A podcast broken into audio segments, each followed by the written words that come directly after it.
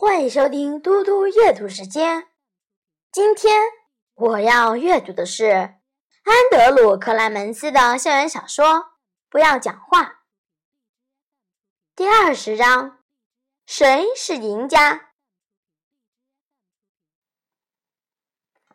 事情发展到这个地步，不难想象接下来发生的事会多有趣。戴维随着校长回到餐厅。校长向所有五年级学生道歉，学生用三个字一句的话和戴维交叉进行，戴维也一起道歉。至于所有五年级学生脸上的表情，还有马罗老师和那些餐厅员工的表情，也超级有趣。更有趣的可能还是霞特校长对全校广播说：“到礼堂。”以及那之后五分钟便开始的学校临时大集会，每个年级的老师只能用五分钟的时间对学生解释最新的不讲话规则。而当老师解释时，学生们是如何的吵闹与困惑。等到校长讲完话后，他们又是何等的安静，因为校长说：“开始了。”另一件值得一提的是。侠特校长改变了比赛规则，他宣布，从幼儿园到四年级的孩子以年级作为单位，比赛在未来二十三小时内哪个年级说的字最少。他认为这样比男女生对抗来得更好。更值得玩味的是戴维的想法，他竟然觉得自己有点像是甘地，而侠特校长就是大英帝国。他可称自己赢得了一场光荣的胜利，人人皆享有自由与公义的原则下，当然，侠的校长也适用于这原则。至于波顿老师，可以讲的事就更多了。他已经完全失去了理智。过去的二十四小时，他就是疯狂写笔记、拍照，拿一个小小的随身录音机。试图录下所有三个字的句子。他搜集到这么多资料，多到他开始想象，不止写一篇人类发展学报告，甚至可以出书了。他觉得自己可以写一本书，仔细说明雷克顿小学里的老师与学生是怎么样改变自我表达的方法，怎么样改变他们对语言的想法，包括语言是什么。语言怎么应用，而沟通又能以多少不同的方法来进行？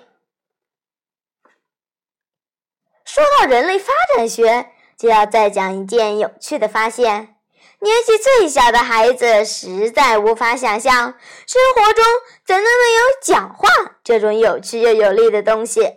他们连十分钟的沉默也做不到。所以，幼儿园的学生们。很快就被排除在这场比赛之外。接着来到了星期四的早上，当男生们基于君子约定向女生们提出的点数为零，而女生报的点数为一时，戴维和林夕的表情又是怎样呢？这一切又有许多可以说的了。当然，更有趣的是窥看侠特校长面对的种种挑战。他严守一次叫三个字的戒律。从星期天下午到星期四早上，他交谈的对象有学生家长、入学、其他学校的校长、来修冰箱的工人，更别提学校里的老师和上百个学生了。所有人都认为有一个稍稍疯狂点的校长真是太棒了。事实上，这个故事可以一直说到一个星期之后。甚至是几个月之后，直到五年级结束，这一群学生全都变成讲话更有礼貌、更有分寸的大孩子，而且更愿意去思考。又是一样的情况，可以说的实在太多，怎么说也说不完。虽然一切都很吸引人，现在却还不是仔细说明的时候，因为。现在，应先跳回星期四中午的午餐时间，那个原始的五年级不讲话比赛的正式结束点。就在那个时刻，所有的五年级男生与女生正静待着最后的成绩出炉。侠特校长改变心意之后，释放出如此大的善意与快乐响应，再加上整个学校都变得安静，所带来的新鲜刺激，可能会让人认为五年级男女生对抗的比赛已经不再重要了。事实并非如此。记得星期三中午，戴维是如何起身对校长咆哮的吗？你以为没人在算吗？大错特错，每个人都在计算。戴维总共说了三十个字，字字真理，勇敢伟大。然而，只有三个字不用记点。到了十二点十四分，离正式比赛结束还有一分钟，餐厅里一片沉默，每个人都盯着墙上大钟的指针，连老师们也一样。还包括校长、秘书、警卫、护士，没人想错过国葬王这历史性的一刻。戴维和林夕坐在同一张桌子相对的两侧，准备好要宣布计分。戴维伸手到背后的口袋，抓出那皱巴巴的计分卡，上面是女生们被记录的点数。林夕则从背包里拿出了那本红色小本子，又抽了支铅笔，弯身在本子上涂涂抹抹。戴维偷偷瞟了一眼，看到林夕背包最顶端的口袋突出一个东西，一支超粗的记号笔，是红色的。戴维不难想象，那个 L 将会出现在他的额头上。他已经知道两队被扣了多少点，他相信林夕也一样清楚。时间只剩十五秒，安静的餐厅里突然看到林夕站了起来，他低头面对手上的红色小本子，深深吸了一口气，然后他说话了：“我必须说，我对男生的看法已经变了。君子约定不讲话。”你们都做得到，谢谢。这时，大钟的秒针指向正上方，十二点十五分到了，比赛正式结束。欢呼声响彻云霄，几乎要震碎地砖。学生们从座位上一跃而起，一群群朋友相拥跳跃，大家疯狂讲话。那速度，那吵闹，根本超过正常人类的极限。所有人点头大笑，急着诉说这两天所有的故事、所有的感觉、所有的思考。在这片喧嚣、喜悦和混乱当中，林夕对着戴维喊道：“这时的得分是多少？”戴维点点头，将双手围在嘴边，大叫：“你们女生的点数！”是四十七。林夕看着他的本子，没有说话，因为四周已经吵到他根本不能说话。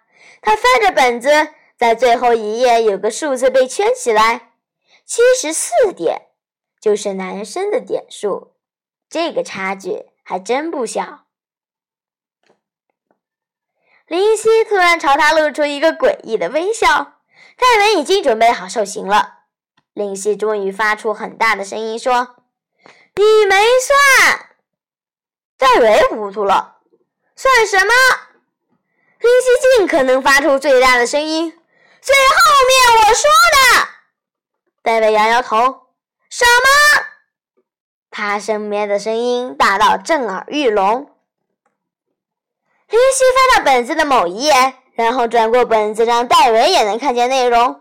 那是他刚刚那段短短演说的讲稿，一字一字记载着，而在最后一个“谢”字上写着二十七。戴维看着这份草稿，缓缓点头。他看出林夕究竟在做什么了。他在心中默默计算：七加七，十位数进一。林夕让比赛结果刚刚好平手。两队都被记上了七十四点，而他们的个人赛呢，到底要在谁头上写 L 呢？也平手。林夕的二十七点和戴维对校长多讲的字数一样。结局是否太完美了？的确，会不会是林夕篡改了男生的点数，虽然最后加起来的点数一样？没有人怀疑。会不会有人彻底去调查？几乎不可能。戴维看着林夕的小本子，林夕的讲稿上涂涂改改，加了又删，最后那几个字是多么小心的选择和计算，他让每个字都发挥意义。戴维想对他说：“这次算我欠你。”他也想对他说：“我想我真的是个大笨蛋，对吧？”总之，他最想说的是那句林夕已经说出的话：“谢谢。”但戴维和林夕就只是坐在那里，在学校的餐厅里，他们俩带着笑意，安安静静，一个字也不用多说了。谢谢大家。安德鲁·克莱门斯的校园小说《不要讲话》，我已经阅读完了。嘟嘟阅读时间，明天将会播出其他内容。